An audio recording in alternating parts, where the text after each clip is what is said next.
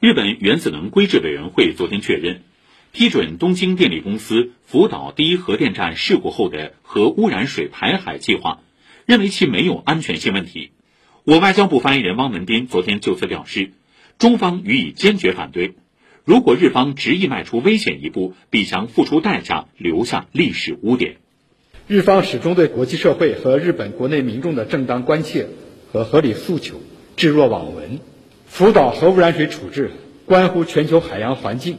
和环太平洋国家的公众健康，绝不是日本一家的私事。